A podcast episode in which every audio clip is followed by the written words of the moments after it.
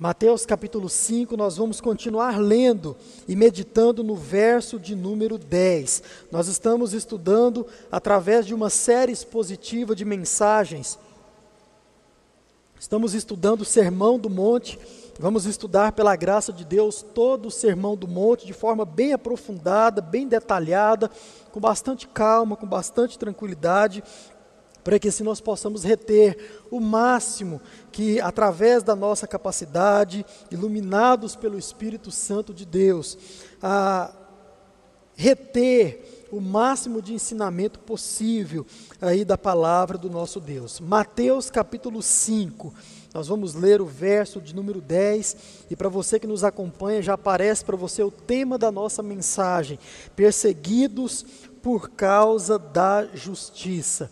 Diz assim a palavra de Deus: Bem-aventurados os perseguidos por causa da justiça, porque deles é o reino dos céus. Amém, irmãos? Senhor Deus e Pai, nós louvamos ao Senhor pela tua palavra e pedimos, ó Deus, que haja nas nossas vidas com teu Espírito Santo, para que assim nós possamos entender, compreender e também, ao final dela, praticar aquilo que aprendemos. Nos abençoe no momento em que vamos explicar a tua palavra, que o teu povo possa entender, que o teu povo possa ser animado, encorajado através dessa exposição. Oramos assim no nome de Jesus. Amém e amém. Irmãos, então nós começamos domingo passado a estudar sobre esse texto, e eu disse para você domingo passado que nós, dentro da série do Sermão do Monte, nós então estamos em uma minissérie sobre os perseguidos por causa da justiça. E esse então é o segundo sermão que vamos ministrar, vamos pregar a partir desse texto. E vamos continuar meditando nele assim, ah, com a graça e com a iluminação do Espírito Santo de Deus. Algumas coisas para você relembrar acerca daquilo que falamos no domingo passado. Primeiro, nós vimos que para muitos hoje em dia, especialmente por causa da sua localidade, por causa do local onde mora, onde está plantado, a perseguição religiosa, ela pode não ser um assunto tão relevante, tão importante. Ah, ah, mas irmãos, nós aprendemos que isso não é uma verdade, independentemente do local onde você esteja, independentemente da pessoa que você é. Irmãos, a perseguição ela faz sim parte daquele que tem fome e sede pela justiça de Deus. Isso não importa onde você mora, não importa o país que você mora, se nesse país tem de fato uma perseguição violenta ou não, mas o crente verdadeiro, sim, ele sofre perseguição e nós vimos isso no domingo passado. Vimos também a particularidade dessa nossa bem-aventurança. Quando nós olhamos, lemos ela de forma detalhada, nós percebemos, irmãos, que ela carrega em si um ar de recompensa. Veja bem, bem-aventurados os perseguidos por causa da justiça. Ou seja, irmãos, ela além de definir o crente, ela além de definir o verdadeiro cristão, como todas as outras bem-aventuranças faz, irmãos, essa bem-aventurança também, ela mostra o tipo de tratamento que o crente, que o discípulo de Jesus, ela mostra o tipo de tratamento que o verdadeiro cristão receberá por ser um verdadeiro cristão. Você é discípulo de Jesus, amém? Meu irmão, eu digo para você que você será perseguido. E essa nossa bem-aventurança mostra exatamente isso. Que tipo de tratamento eu e você nós vamos receber por buscar, por exercer a justiça do nosso Deus. Também vimos, irmãos, que essa bem-aventurança, ela mostra que o verdadeiro cristão carrega em si todas as outras sete anteriores. Nós aprendemos isso também. Ela vai mostrar, ou seja, a perseguição, o fato de você ser perseguido por causa da justiça, vai mostrar que você carrega todas as outras sete bem-aventuranças. Uma vez que nós já aprendemos que a próxima bem-aventurança sempre depende das outras anteriores. Com essa não é diferente. E ela, de forma especial, mostra que se, mostra que nós carregamos as outras ou não. Também vimos, irmãos, a definição do termo perseguição. E nós percebemos no domingo passado que sim, perseguição aqui, quando nós traduzimos do termo grego, se trata exatamente daquilo que nós entendemos ou imaginamos ao olhar para o termo. Ou seja, perseguição se trata de sim, alguém ir ao seu encontro, ir ao seu encalço para lhe causar, para lhe fazer o mal. Isso que significa perseguição. Você não precisa ter medo desse termo. Também nós vimos algumas afirmações que mostraram que sim, irmãos, os verdadeiros cristãos são, de fato, perseguidos, e nós vimos isso à luz da própria palavra de Deus, a Bíblia afirmando que aquele que é piedoso, aquele que é crente, aquele que é discípulo de Jesus, ele sim é perseguido, e algo relacionado a isso nós vamos ver também nessa noite. E por fim, nós vimos, domingo passado, o que não significa ser um perseguido por causa da justiça. Então, meu irmão, eu encorajo você a observar a playlist que nós temos aí no nosso canal do YouTube acerca das bem-aventuranças.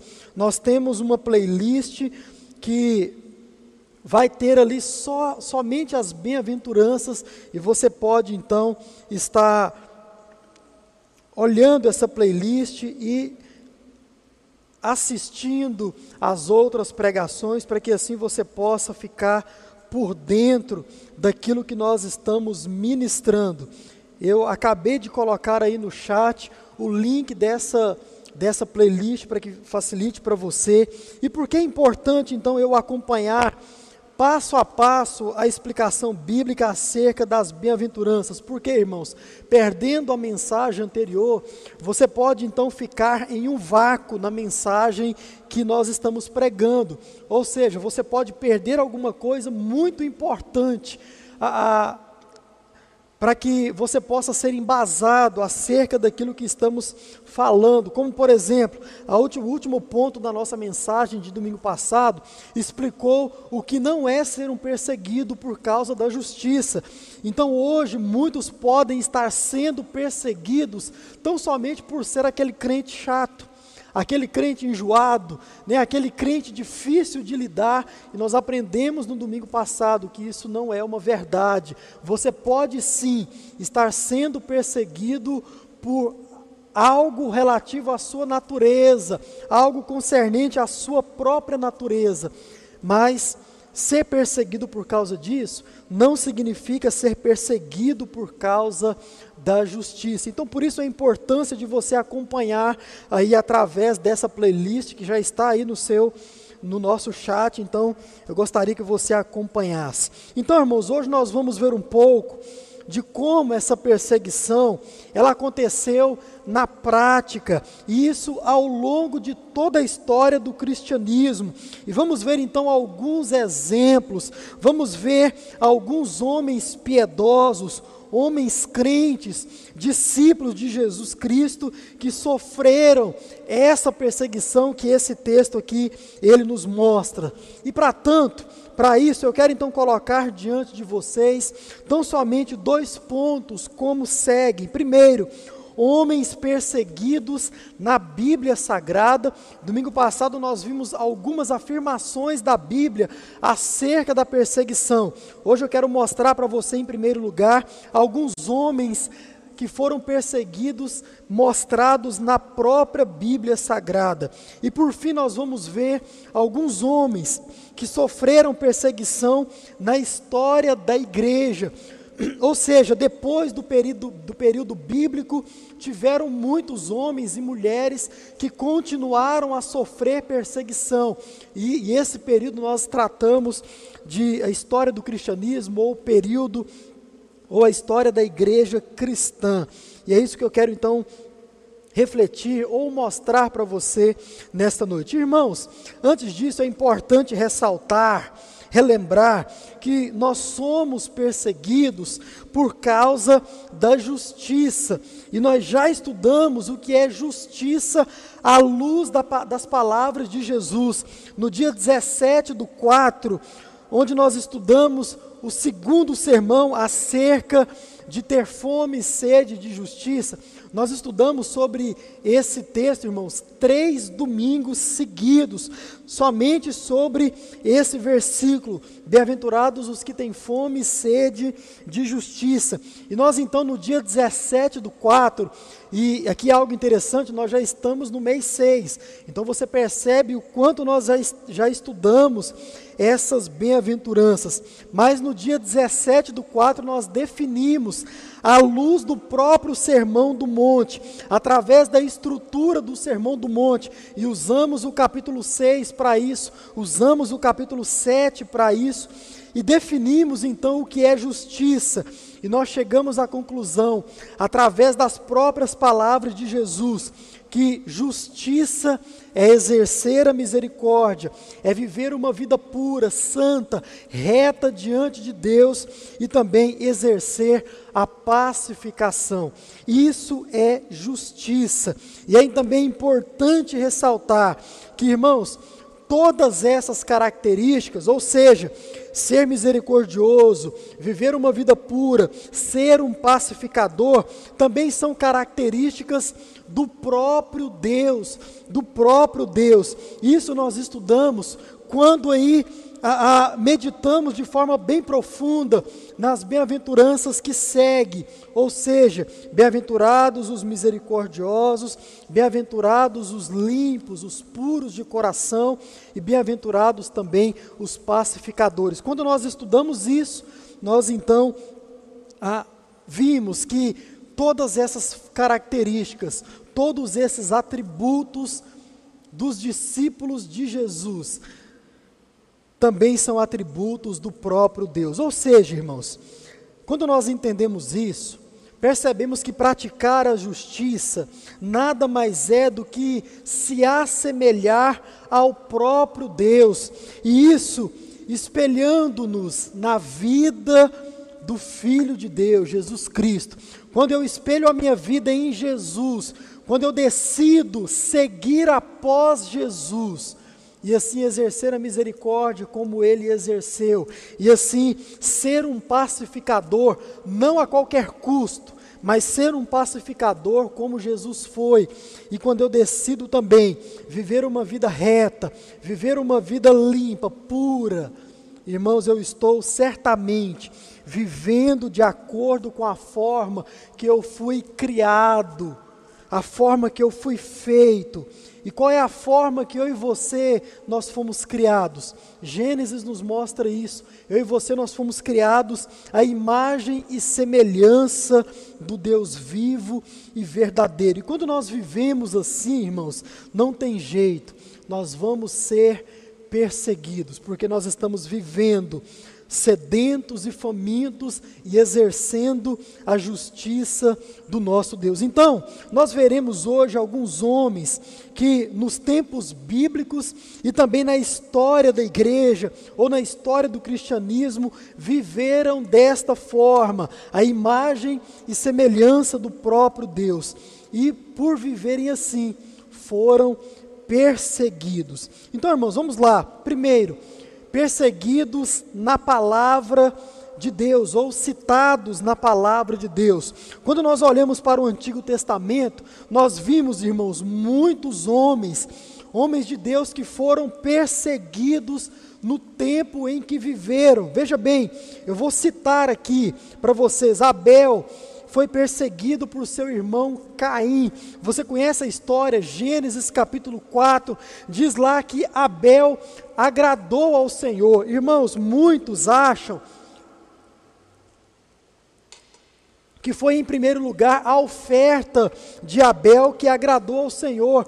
Mas quando nós lemos assim o texto com bastante calma, você vai perceber de forma nítida, de forma prática, que diz lá que Deus se agradou de Abel e da sua oferta. Então, irmãos, você percebe nessa história a perseguição de um irmão contra o outro, e diz a história que essa perseguição durou até a morte de Abel. E aqui nós temos o primeiro assassinato, assim descrito na história da humanidade, descrito na palavra de Deus. Gênesis capítulo 4. Também, Abrão, antes de ter o nome mudado para Abraão, Abrão foi perseguido por cinco reis em seu tempo, e esses reis tomaram para si os seus bens, os bens de Abrão, tomaram para si os rebanhos, tomaram também para si a família de Abrão, inclusive Ló foi um prisioneiro desses reis. Depois diz a história, Gênesis capítulo 14, que Abraão então juntou um exército e foi ao encontro do, do seu parente Ló, foi ao encontro dos seus bens que foram tomados, e Deus então deu a graça, deu a vitória, e ele então recuperou tudo isso. Também a história de José, José foi perseguido pelos seus próprios irmãos, foi prisioneiro dos seus próprios irmãos, foi vendido pelos seus próprios irmãos. Gênesis capítulo 37, você conhece a história. Quando avançamos um pouco mais, Números capítulo 16, você percebe que Moisés ele foi perseguido pelos filhos de Corá. Davi também um pouco adiante foi perseguido pelo rei Saul. 1 Samuel capítulo 16, você começa a ver o conflito entre Saul e o rei Davi, essa perseguição ferrenha que o rei Saul teve para com o rei Davi. Também Daniel foi perseguido pelo rei Nabucodonosor. A partir do primeiro capítulo do livro de Daniel, você percebe essa perseguição onde o rei levou ou queria dar para Daniel ali os seus manjares, ali do seu próprio alimento. Daniel então diz não, e a partir desse momento ele é perseguido ali no reino de Nabucodonosor. Mas Daniel não voltou atrás, Daniel não mudou ah, os seus argumentos, não mudou a sua prática de vida, Daniel não mudou a sua fidelidade a Deus. Então, irmãos, esses são apenas alguns exemplos no Antigo Testamento de homens que foram piedosos no seu tempo, homens que procuraram viver uma vida santa, justa, procuraram exercer sim a misericórdia, foram homens que cuidaram do rebanho de Deus, cuidaram do povo de Deus, exerceram a pacificação ali, mesmo que diante da necessidade de ir guerrear mas tudo isso para proteger o povo de Deus, tudo isso para proteger a honra do povo de Deus. Irmãos, quando nós então avançamos para o Novo Testamento, nós percebemos exatamente a mesma coisa. São tempos diferentes, são momentos diferentes na história, são homens, mulheres diferentes, mas irmãos, nós percebemos exatamente o mesmo tratamento ou seja, a perseguição. Quando você vê em Mateus capítulo 14, nós já lemos isso. João Batista ele foi acusado injustamente de ser alguém que foi ressuscitado, e por causa dessa injustiça, por causa dessa blasfêmia, irmãos, esse homem foi perseguido, e esse homem foi degolado ao fio da espada, foi morto por exercer a justiça. Mateus capítulo 14. Pedro e João foram também perseguidos por pregarem o Evangelho, foram perseguidos por espalharem o Evangelho ali na cidade de Jerusalém. Atos capítulo 4, nós também já vimos isso. Estevão foi perseguido até ser apedrejado. Diz o texto, Atos capítulo 6, que Estevão era cheio, cheio do Espírito Santo, pregava com autoridade, pregava com poder, e, irmãos, foi perseguido ali pelos, pelos líderes religiosos, foi perseguido pelo sinédrio, foi julgado e foi morto apedrejado também por exercer a justiça. Mais à frente, Atos capítulo 8, você tem a maravilhosa história de Filipe, um homem de Deus, um homem que foi levantado para pregar em Samaria, foi levantado para espalhar o evangelho ali, foi também perseguido, teve que fugir em muitos momentos, mas irmão, esse homem também, ele foi a, a, usando uma linguagem atual, ele foi literalmente teletransportado para Azoto e ali continuou pregando o Evangelho. Então, irmãos, você percebe aqui no Novo Testamento, Atos 8, você confere a história de Filipe. Também, Tiago foi morto ao fio da espada. Tiago, ao chegar ali onde Pedro estava preso, ele já foi morto ao fio da espada. Quando você vem analisando a, a, no livro de Atos a história de Tiago, também você percebe que ele exercia justiça, procurava espalhar essa vida santa, essa vida piedosa para ali a cidade de Jerusalém, junto com os outros apóstolos, mas foi morto ao fio da espada. Também Paulo e Barnabé são perseguidos em Icônio Atos capítulo 14, Paulo e Silas são perseguidos, são açoitados, são presos.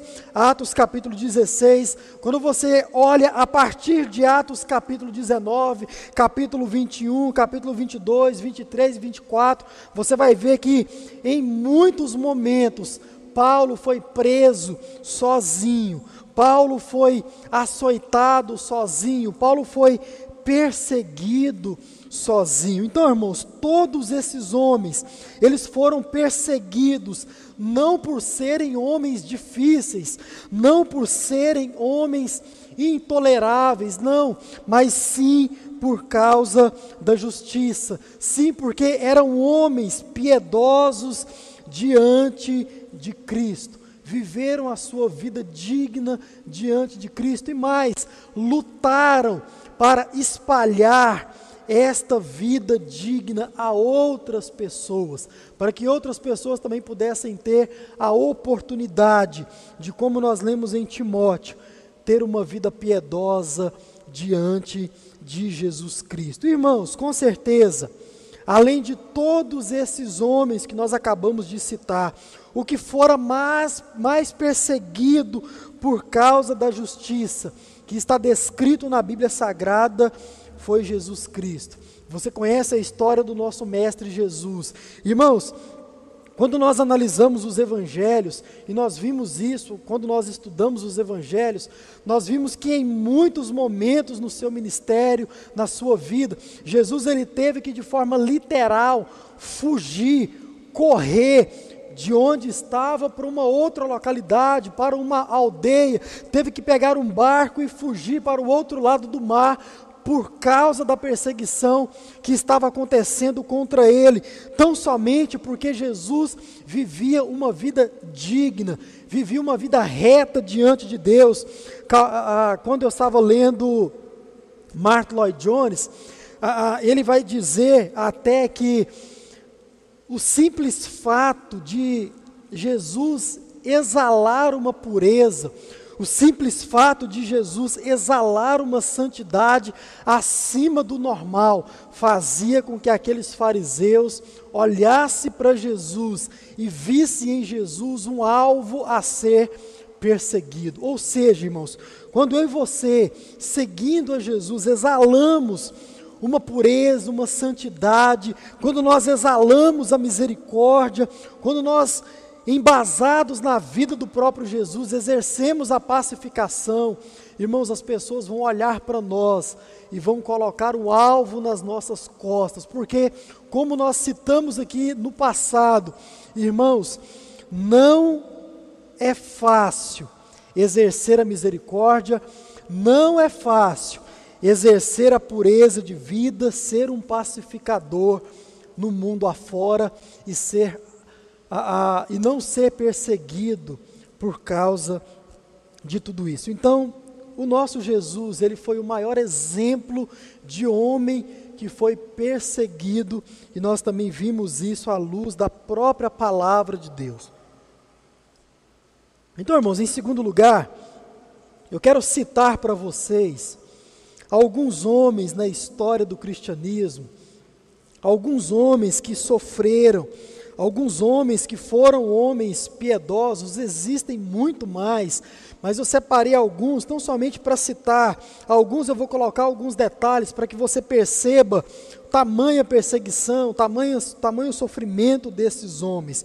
Então, grandes homens durante a história do cristianismo, durante a história da igreja cristã, também sofreram muito, e muitos até morreram por exercer essa justiça, por ter essa fome e essa sede de justiça, como nós aqui estamos estudando nessa noite. Primeiro, John Wycliffe e também John Hans, na Inglaterra. Irmãos, se você olhar aí na descrição do nosso vídeo agora, você vai perceber que está citado aí ou mencionado aí todos esses homens que eu vou citar para você. E por que que eu coloquei esses homens aí?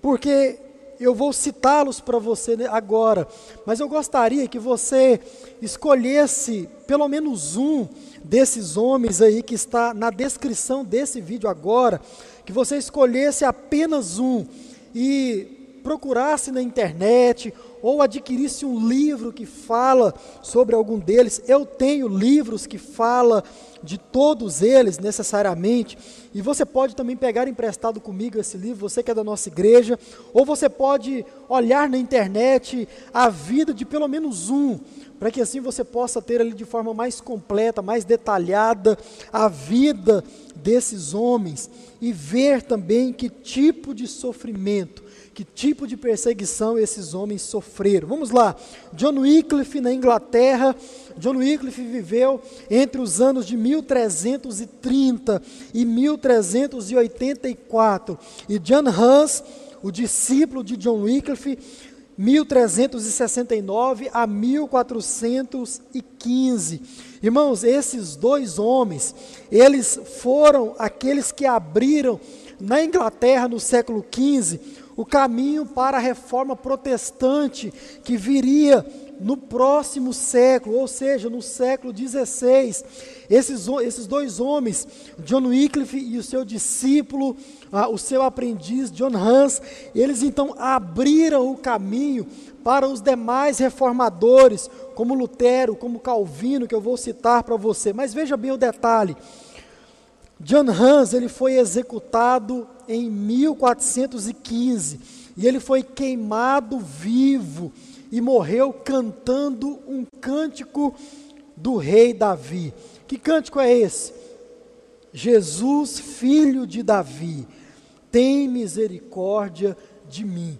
John Hans ele foi queimado vivo, perseguido por pregar o evangelho, perseguido por procurar viver uma vida de acordo com a palavra de Deus e foi queimado vivo por causa disso.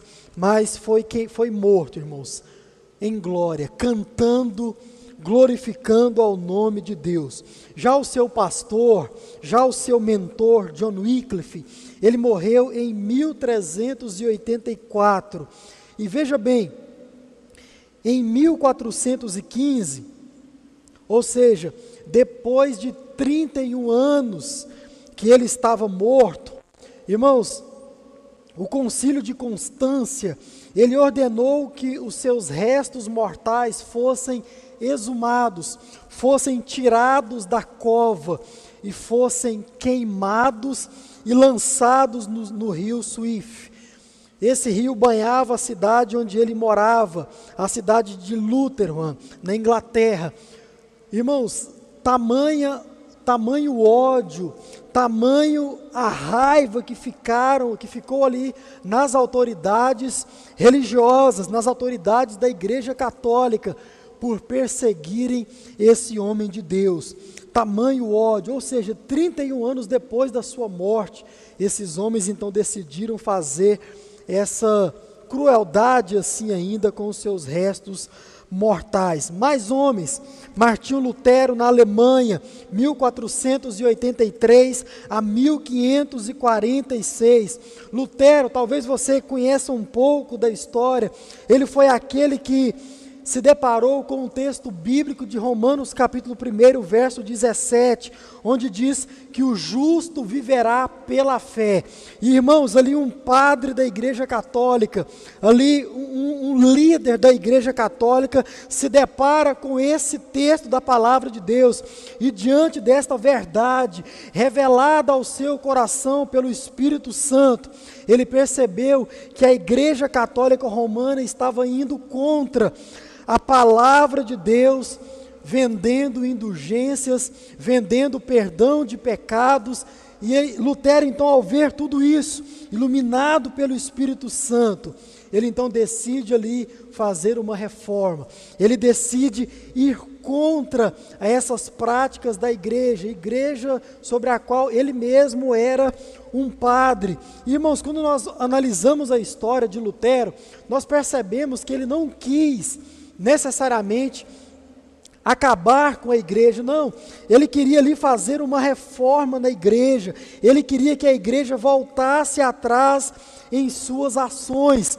E por causa disso, ou em função disso, Lutero então, ele no dia 31 de outubro de 1517, ele fixou nos portões da Igreja Católica, a Igreja Universitária de Wittenberg, aquilo que nós conhecemos hoje como as 95 teses contra as práticas indevidas da Igreja Católica. Irmãos, a perseguição contra esse homem por causa desse ato foi tão grande, e eu já mencionei isso para você em um outro momento, que ele então foi capturado pelos líderes religiosos da Igreja Católica e ele foi capturado e levado a uma espécie de tribunal, a uma espécie de, de dieta, como é chamada até hoje, dieta de Worms, em 1522. Essa dieta era tão somente, necessariamente, para que Lutero pudesse se retratar dos seus escritos, para que Lutero pudesse se retratar das 95 teses e voltar atrás nos seus pensamentos, voltar atrás nos seus escritos e voltar a praticar as mesmas práticas que os demais padres ou que a Igreja Católica Romana vinha praticando. Então ele é capturado e levado a uma sala fechada, e ali muitos padres, muitos líderes religiosos, sacerdotes da Igreja Católica apontaram para Lutero e, e disseram: Lutero, você se retrata de tudo aquilo que você está fazendo, você volta, volta atrás em tudo aquilo que você está fazendo. Lutero então pede um tempo para pensar e eles então decidem dar esse tempo. E Lutero pensa, vai para casa, vai para o seu quarto, ora, entra em comunhão com Deus, e ali a presença de Deus é manifestada, ali também a presença do próprio Satanás é manifestada, a tanto que Lutero chega a jogar o seu, o seu tinteiro e a sua pena na parede, porque dizia ele que Satanás estava ali em presença, tentando a sua mente, tentando o seu coração. Mas irmãos, ouça a frase que Lutero diz ao voltar para a dieta de Worms.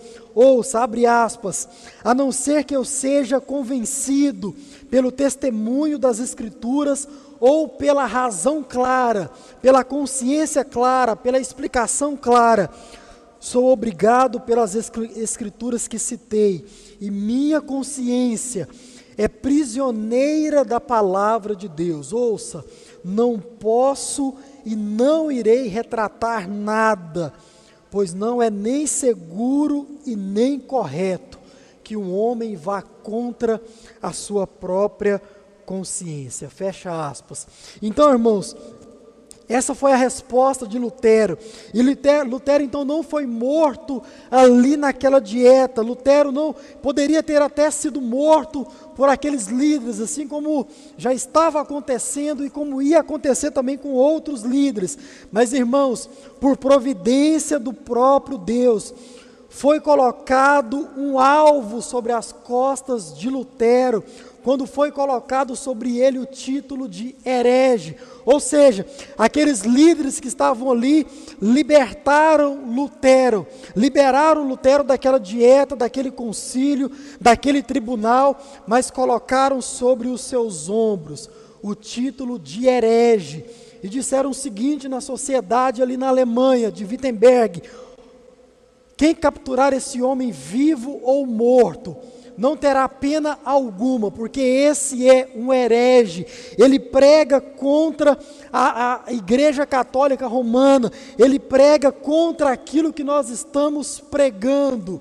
Então, se você capturá-lo, além de não ser imputado sobre você crime algum, você ainda vai receber uma recompensa por causa disso.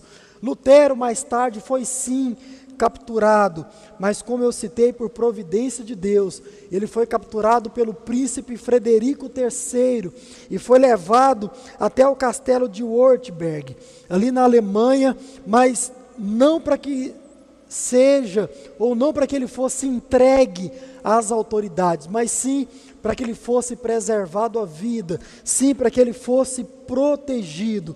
E naquele castelo, protegido e cuidado ali pelo príncipe Frederico, ele então continua a exercer, a praticar a justiça de Deus, e ele então começa a traduzir a Bíblia para o alemão.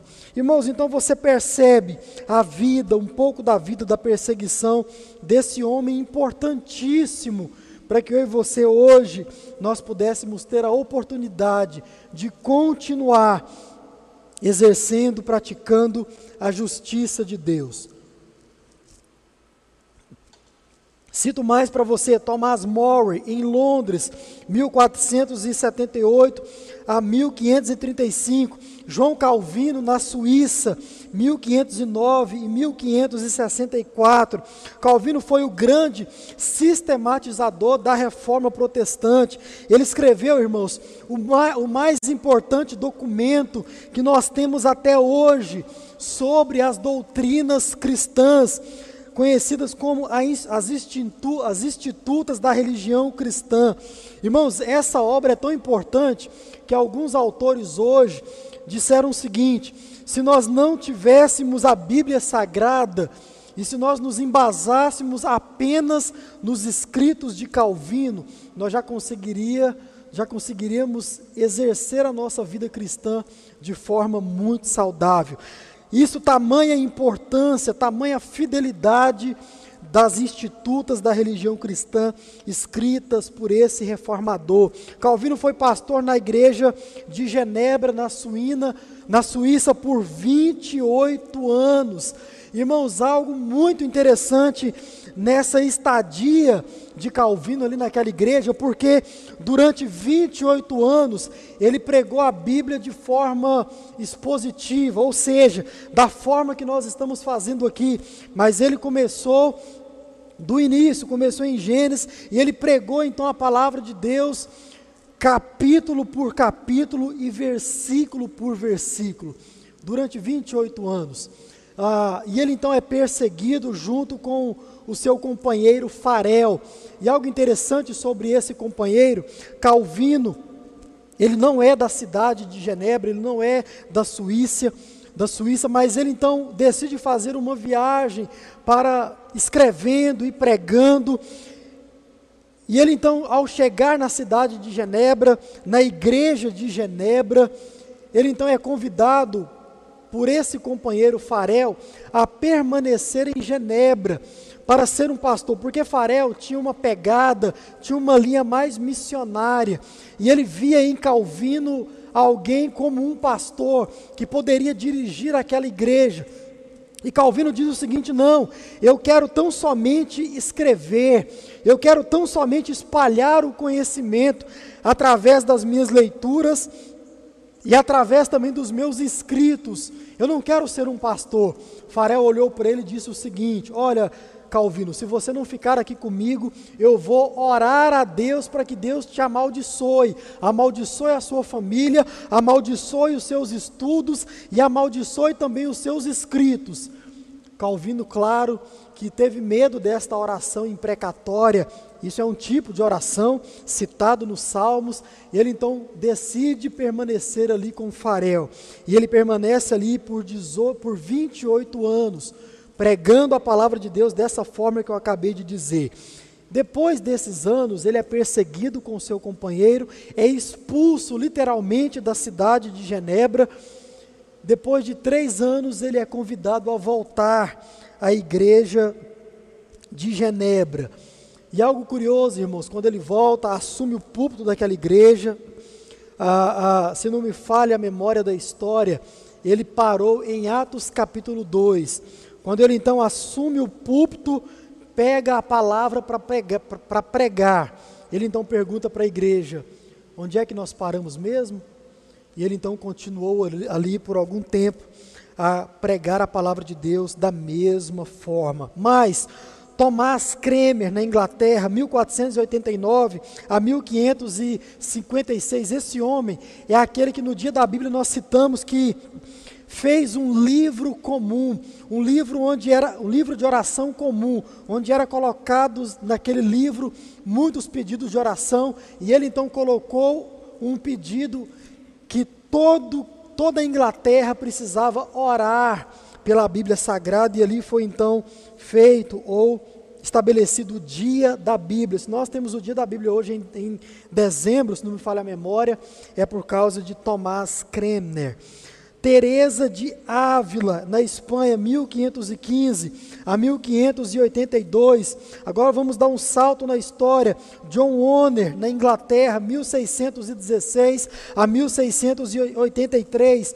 Jonathan Edwards, 1703 a 1758. John Wesley, vou citá-lo aqui mais à frente, 1703 a 1791. George Whitfield, 1714 a 1770, William Carey, 1761, 1834. E, e, esse homem, irmãos, é muito importante porque foi ele quem trouxe missões até a África, foi ele quem trouxe missões até o nosso continente. E se eu e você, nós hoje somos um servo de Deus, é especialmente por causa de William Carey. Se você quer alguém dessa lista para estudar a vida, estuda a vida desse homem.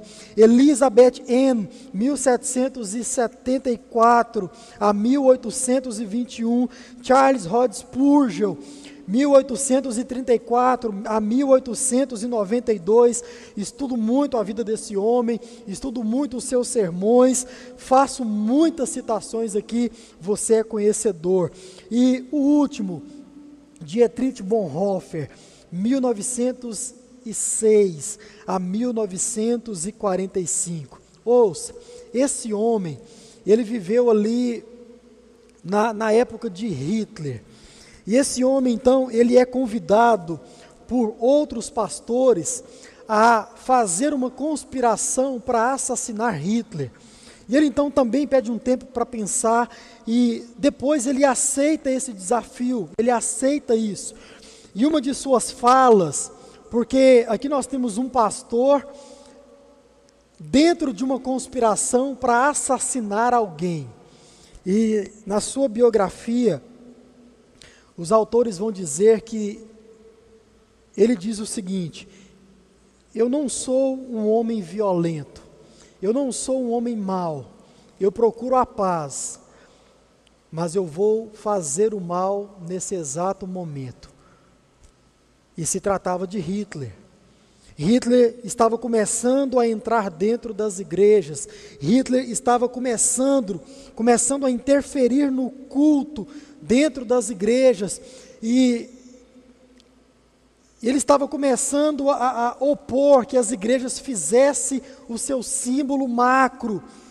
Claro que esse pastor não ia aceitar uma coisa dessa. Ele então decide aceitar esse desafio. Mas a inteligência do exército alemão fica sabendo ou descobre que Bonhoeffer então está fazendo parte dessa conspiração para o assassinar. E ele então é capturado, é preso, noivo, e ele então fica um tempo preso.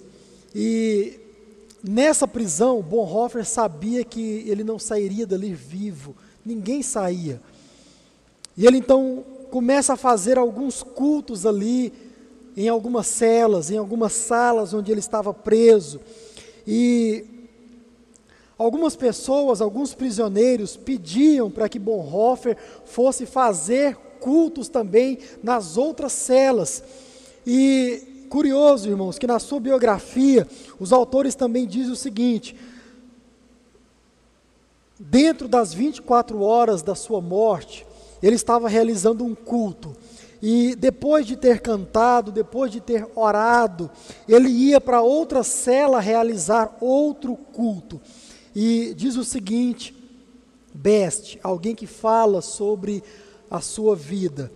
Abre aspas. Ele mal terminara a última oração, quando a porta se abriu e dois sujeitos mal encarados, em trajes civis, em trajes de exército, apareceram e disseram: Prisioneiro Bonhoeffer, prisioneiro Bonhoeffer, prepare-se para vir conosco.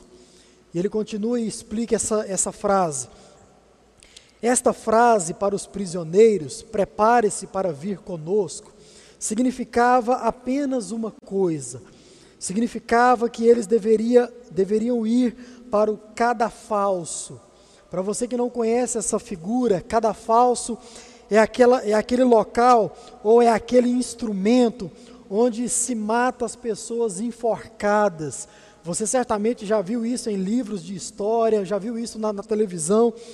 Aquele instrumento onde tem, onde a sua base é de madeira e existe ali a forca. E é colocado então a pessoa na forca e depois é tirado o fundo de madeira e aquela pessoa então morre enforcado. Então foi dessa forma que esse homem morreu. E ele continua a explicar: despedimos-nos dele, Best falando, seu amigo, despedimos-nos dele. E ele puxou, puxou-me de lado e disse o seguinte: Este é o fim. E disse ele para mim: Mas para mim o início da vida. Bonhoeffer chega diante do seu amigo ao caminho, a caminho da forca, diz o seguinte: Meu amigo, eu sei que este é o fim, mas para mim, este é o início da vida. Fecha aspas.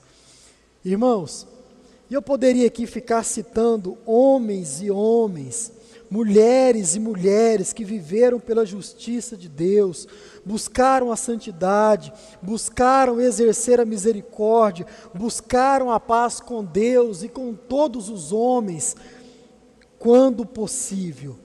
E hoje também, irmãos, quando nós olhamos para a história atual, quando nós olhamos para muitos homens e mulheres de Deus hoje, que procuram sim viver uma vida de justiça, irmãos, nós percebemos que sim, além de ser possível viver dessa forma, nós ainda seremos perseguidos por causa delas. Então, irmãos, todos esses homens tinham algo em comum. Aqueles que nós citamos na Bíblia, aqueles que nós citamos no Antigo Testamento, no Novo e também na história da igreja, todos eles tinham algo em comum. Todos eles queriam ser parecidos com Jesus Cristo, e exatamente por querer ser assim, todos eles sofreram o mesmo tipo de tratamento, perseguição, e muitos até até a morte. Eram pessoas diferentes, em épocas diferentes, em lugares diferentes, mas o mesmo tratamento foi dado sobre eles perseguição. Então, irmãos, aqui nós, de novo, insistimos com isso. O verdadeiro crente, ele vai sim ser perseguido por causa da justiça. Sabe, irmãos? Se você for olhar com carinho para a Bíblia Sagrada, para a palavra de Deus, você vai perceber na vida de Jesus que Jesus ele não foi perseguido por ser um homem bonzinho. Jesus não foi perseguido por ser gentil, por ser meramente amável para com as outras pessoas. Jesus não foi perseguido por ser tão somente uma pessoa educada, de forma alguma. Mas, irmão, se você for olhar a fundo a vida de Jesus, for olhar com honestidade a vida de Jesus, você vai, você vai perceber que ele foi perseguido não por nada disso, mas sim por ser uma pessoa totalmente diferente dos demais, totalmente diferente dos incrédulos. Mas, irmãos, também e inclusive, Jesus era diferente daqueles que eram religiosos, daqueles que se diziam a, a, a parte do povo de Deus, ou seja, dos fariseus, dos escribas. Jesus era diferente desses homens que diziam cumprir a lei, que diziam amar a lei, mas que distorciam total, totalmente a lei de Deus. Jesus foi perseguido porque era diferente. Irmãos, muitos pensam hoje em dia, ouça isso, Muitos pensam que serão aplaudidos pelos incrédulos, incrédulos e também pelos religiosos por causa da sua boa conduta. Muitos pensam, pensam que serão aplaudido, aplaudidos hoje por causa da sua boa fama, por causa da sua boa vizinhança, por causa da sua boa convivência. Irmãos, uma coisa precisa ficar clara no nosso entendimento, na, nas nossas vidas: boa conduta por si só não é sinônimo de justiça, não é. Exercer a misericórdia, andar em pureza de vida, ser um pacificador à luz da palavra de Deus, à luz da Bíblia Sagrada, meu irmão, não trará louvor a você, não trará aplauso para você, não trouxe para o próprio Jesus a vida reta de Jesus não trouxe para ele admiração, mas trouxe para ele perseguição. Estude a vida de Jesus e você vai perceber isso de forma muito clara. Não trouxe para ele, então certamente não vai trazer para nós aplauso algum, não vai trazer para nós nenhum tipo de boa fama. Não vai. Jesus mesmo disse: o servo não é maior do que o seu senhor. Se eles perseguiram a mim, também vão perseguir a vocês. Também vão perseguir a vocês que são discípulos. Agora, meu irmão, ouça. A exemplo do próprio Jesus, a exemplo de todos esses homens que acabamos de citar, ser diferente tem um preço muito alto. Iluminar salgar de forma verdadeira, verdadeira, esse mundo carrega em si um preço muito alto a se pagar. Termino citando John Wesley, que ele diz o seguinte, abre aspas, à medida que se expande o verdadeiro cristianismo, mais o mundo se enraivece contra os seus pregadores, contra os discípulos de Cristo, e mais veemente se torna a perseguição contra esses discípulos. Fecha aspas. Então, irmãos, que eu e você nessa noite, nós viemos ser encorajados, animados pela vida de todos esses homens e mulheres de Deus que viveram uma vida de justiça, procuraram viver uma vida santa, digna diante de Deus, e espalharam essa justiça em seu tempo, em sua localidade. Que eu e você nós possamos nos, nos tomar esses homens como exemplos, como heróis, e viver as nossas vidas à luz da vida desses homens, sobretudo, à, à luz da vida do próprio Jesus Cristo. E aqui algumas coisas para você praticar depois de ouvir essa mensagem. Primeiro, não tenha vergonha, meu irmão, de ser um cristão. Não tenha. Não tenha vergonha de ser um cristão. Tenha sim vergonha do pecado, mas não de Deus. Tenha sim vergonha da promiscuidade. Tenha sim vergonha da vida errada, da vida promíscua. Mas, meu irmão, no nome de Jesus, não tenha vergonha de Deus. Nenhum desses homens tiveram vergonha de falar que eram cristãos, de falar que eram homens que tinham o ideal, e o ideal deles era viver a vida de Cristo.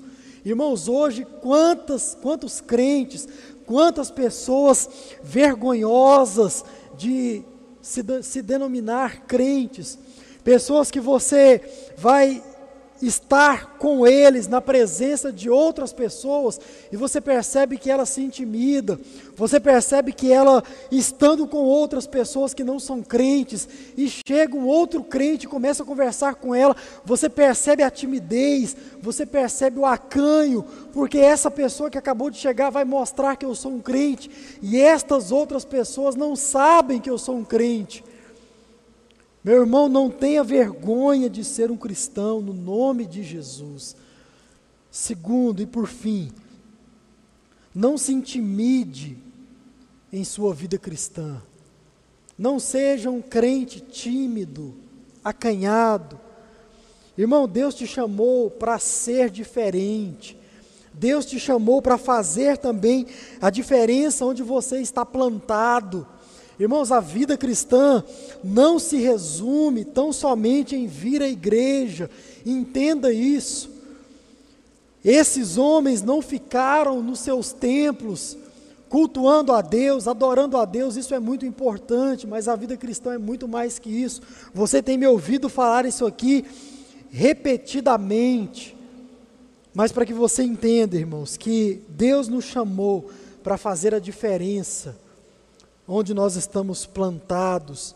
Quantas mudanças na vida de muitas pessoas você pode fazer, meu irmão, por apresentar a essas pessoas o Evangelho, apresentar a essas pessoas uma vida diante de Deus, pessoas que podem tornar a ser crentes piedosos diante de Cristo, por causa da sua vida, por causa do seu testemunho, mas para isso você precisa vencer a timidez, para isso você precisa fazer a diferença. Já pensou se todos esses homens que nós citamos aqui nessa noite, eles fossem homens tímidos, eles tivessem negligenciado a missão, tivessem negligenciado o chamado que Deus colocou no seu coração de espalhar a justiça de Deus. Já pensou se esses homens fossem homens tímidos e não tivessem não fossem homens dispostos a morrer, a sofrer por causa de Cristo? Já pensou, meu irmão, se todos esses homens tivessem ficado tão somente na sua igreja, ah, não, domingo eu vou para o culto, domingo eu vou para a igreja e vai ser tão somente isso. Já pensou se a vida desses homens se resumissem tão somente nestas coisas? Meu irmão, provavelmente, eu e você, nós não teríamos hoje a oportunidade de estarmos inseridos, de sermos batizados em um só corpo o corpo de Cristo, como Paulo vai falar na sua segunda carta de, dele à igreja de Corinto, e nós já estudamos isso. Glória a Deus, irmãos, pela vida de todos esses homens que nós acabamos de citar e por muitos outros que não foram citados, mas que sim, procuram viver uma vida pura, santa diante de Deus. Eu quero terminar lendo com você Hebreus capítulo 11. Eu gostaria que você marcasse esse texto na sua Bíblia, porque se você acha que não, pastor, eu não vou viver dessa forma, não. Eu não quero passar por essa perseguição. Primeiro, se você pensa assim, a Escritura já diz que você não é um discípulo de Jesus. Mas se você tem medo dessa recompensa, perseguição, se você tem medo desse reconhecimento por parte de todos os incrédulos, e também por parte da maioria daqueles que são religiosos tão somente, eu quero encorajar você com esse texto. Hebreus capítulo 11, versos 36 a 38. Você vai ver como a Bíblia Sagrada reconhece aqueles que sofrem perseguição. Diz assim: Alguns foram alvo de zombaria e açoites, e outros acorrentados em prisões. Alguns morreram apedrejados, outros foram cerrados ao meio, outros ainda mortos à espada. Alguns andavam vestidos com peles de ovelhas e cabras, necessitados, afligidos e maltratados, vagaram por desertos e montes, escondendo-se em cavernas e em buracos na terra. Agora veja bem como termina. Este este mundo não era digno deles. Irmãos, é assim que eu e você, no fim de tudo, nós vamos ser reconhecido, reconhecidos por sermos perseguidos enquanto vida. Pessoas vão olhar para mim, para você, por causa da nossa vida, espelhada na vida de Cristo, vivendo conforme a imagem e semelhança do próprio Deus. Pessoas no futuro vão olhar para mim, para você e vão dizer: o mundo não era digno deles. Esse é o meu desejo para você. Esse é o meu desejo para as nossas vidas no nome de Jesus. Senhor Deus e Pai, agradecemos pela tua palavra. Nos encoraja, Deus, à luz dela, a partir dela, a praticar aquilo que nós aprendemos. Nos ajude a vencer a timidez, nos ajude, ó Deus, a mostrarmos para o mundo o sal que somos, a luz que carregamos dentro de nós e que nós venhamos transformar, iluminar esse mundo, uma pessoa de cada vez, com aquele que está ao nosso lado, com o nosso parente, com o nosso amigo, mas que nós possamos fazer a diferença assim como fomos chamados para fazer. Obrigado, nós oramos no nome de Jesus. Amém. Tem dias que olhar para trás parece opção de se aquietar e tirar das mãos o compromisso de um chamado. Tem dias que se esconder parece solução. A dor machuca a alma e tira a visão. Não queremos ser notados. É assim. Só fala de deserto quem já passou. Só fala de fé quem já precisou. Acreditar naquilo que não via.